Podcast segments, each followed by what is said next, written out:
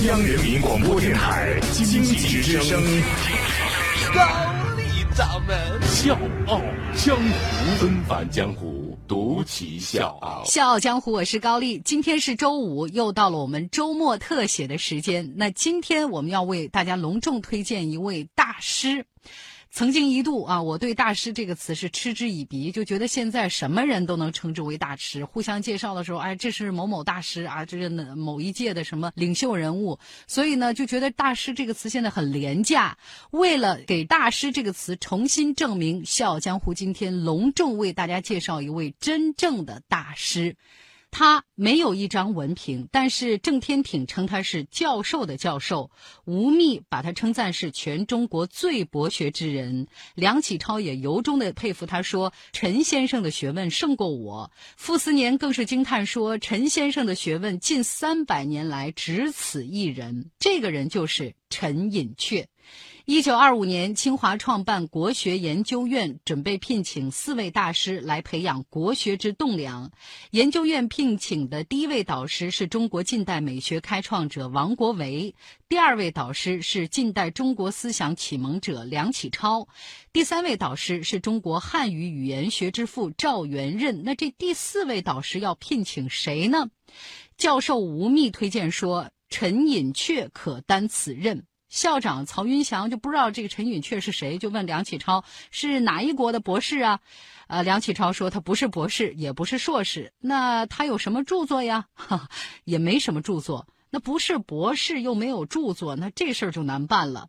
梁启超说：“我梁启超虽然著作等身，但所有著作加一起不及陈先生三百字有价值。”听了这个话，曹云祥决定立刻聘请陈寅恪为第四位导师。纷繁江湖，独起笑傲，高丽掌门笑傲江湖，敬请收听。一八九零年七月三号凌晨，陈寅恪在长沙咕咕坠地。他的祖父是湖南巡抚陈宝箴。他的父亲是晚清著名的诗人陈三立，陈三立和谭嗣同、徐仁柱还有陶菊存一起并称为晚清四公子。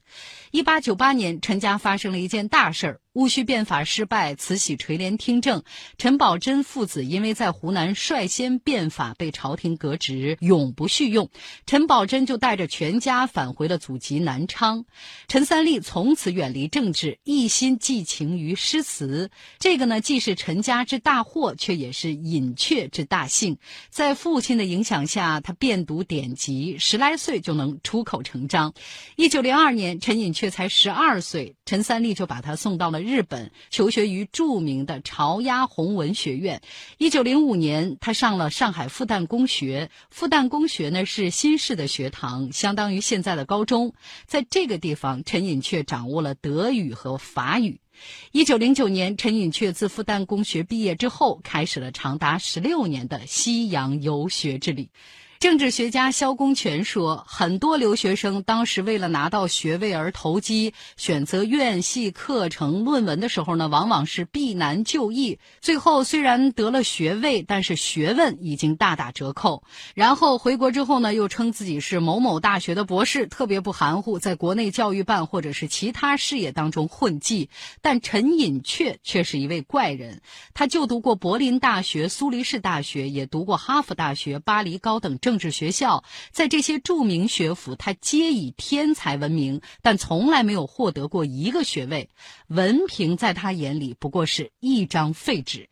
陈寅恪说：“考博士一点儿也不难，但是两三年内被一个具体的专题束缚住，就没有时间学习其他知识了。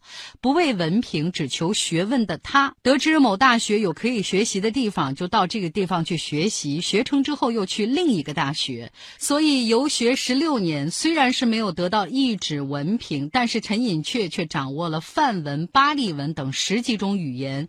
他的学问贯通中西，融会古今，深不可。”测。一九二五年，陈寅恪在清华任教，上课他是旁征博引，信手拈来，就是底子薄点的学生，那绝对都听懵了，两眼茫然；素质高点的学生就觉得，哎呦，字字是京津美玉。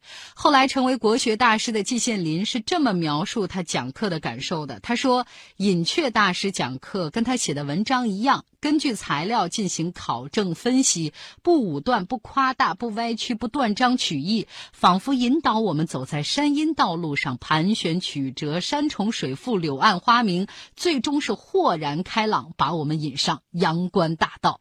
后来成为著名历史学家的周一良是这么评价尹阙先生的课，他说：“听他的课是无法比拟的享受，在中外学者当中，能给我这种享受的，国外只有吕德斯，而国内。”只有陈师一人。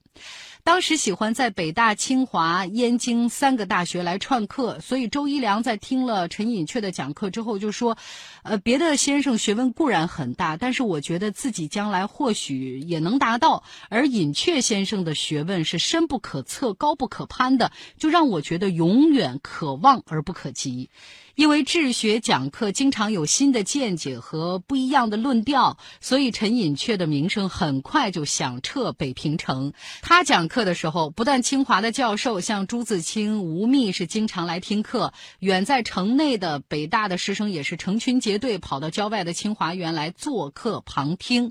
北大的那些学生们看见他们自己的老师也到这儿来当学生了，所以呢就把这个陈寅恪称之为“太老师”，意思就是教授的。教授，当年的华北学术界呢是分成两派，一派呢是本国培养的学者，另外一派是留洋归来的学者。本土派就认为洋派是不懂国情的，你学问再高也解决不了中国问题；而留洋派呢觉得你本国的是太土了，迂腐狭隘，不懂得运用现代化工具。所以呢，这两派是互相都瞧不起的。但是，甭管你是哪一派，谁都不敢瞧不起陈寅恪。这个在学术界堪称传奇。一九三七年，日本全面侵华，北大、清华、南开被迫西迁，在昆明组成国立西南联合大学。陈寅恪在前往西南联大的途中呢，他携带的书籍和稿件不幸被偷了。虽然书稿尽失，但是第一堂课上他是这么对学生说的：“他说，前人讲过的我不讲，近日讲过的我不讲，外国人讲过的我不讲，我自己过去讲过的我不讲，现在。”只讲未曾有人讲过的，所以他的学问就是这么的霸气。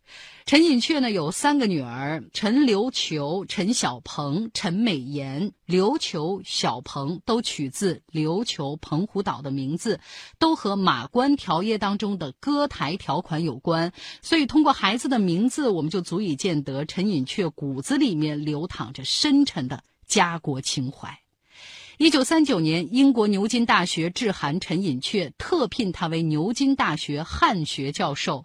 各位要知道，这是三百年来第一次由中国人担当此任。要去英国，需要借到香港，但是万万没想到，陈寅恪刚到香港，意外发生了。我是水皮，向你推荐有性格的节目《笑傲江湖》，请在微信公众号搜索“经济之声笑傲江湖”，记得点赞哦。陈寅恪刚刚抵达香港，太平洋战争就爆发了，所以伦敦之行成了泡影。回到内地，陈寅恪立刻奔赴成都燕京大学任教。在灯光昏暗、警报不绝的情况下，他一边教书一边著书，完成了多篇名著。学术是没有尽头的，但是他的眼睛却走到了尽头。一九四四年十二月十二号，成都的清晨雾浓阴冷，陈寅恪睁开眼睛，却发现什么都看不见了。这个时候，他想到的第一件事情，竟然是让女儿通知学生说：“我今天不能给大家上课了。”一九四六年八月，陈寅恪重返清华的时候，已经是一位盲人教授。校长梅贻琦劝他休养一阵子，他却不从。他说：“不教书怎么能叫教书匠呢？”一九六二年七月，双目失明的陈寅恪洗漱的时候不小心摔倒了，右腿骨折。一九六六年，文革波及中山大学，红卫兵涌向西南区五十二号，赶走了陈寅恪的助手和护士。陈寅恪工资停发，存款冻结。一九六九年年初，陈寅恪一家被扫地出门，迁到中大一所四面透风的平房居住。这个时候的他身体衰弱，已经不能吃饭，只能吃一点汤水之类的流食。一九六九年十月七号，陈寅恪先生走完了七十九年的生命历程。弥留之际，他一言不发，只是眼角不断的流泪。在专业性上，陈寅恪乃三百年来只此一人。在公共性上，陈寅恪有着深深的家国情怀；在独立性上，他有着桀骜的书生风骨。所以说，陈寅恪不仅是做学问的标准，更是衡量知识分子的一个标杆。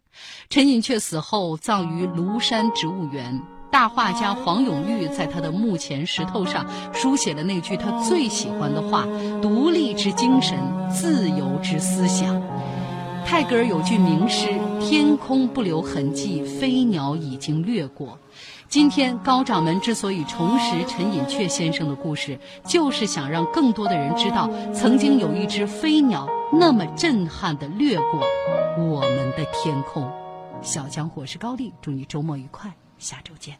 轻轻地我走了，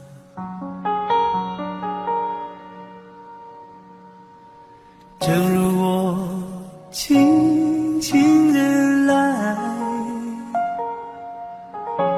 我轻轻的招手，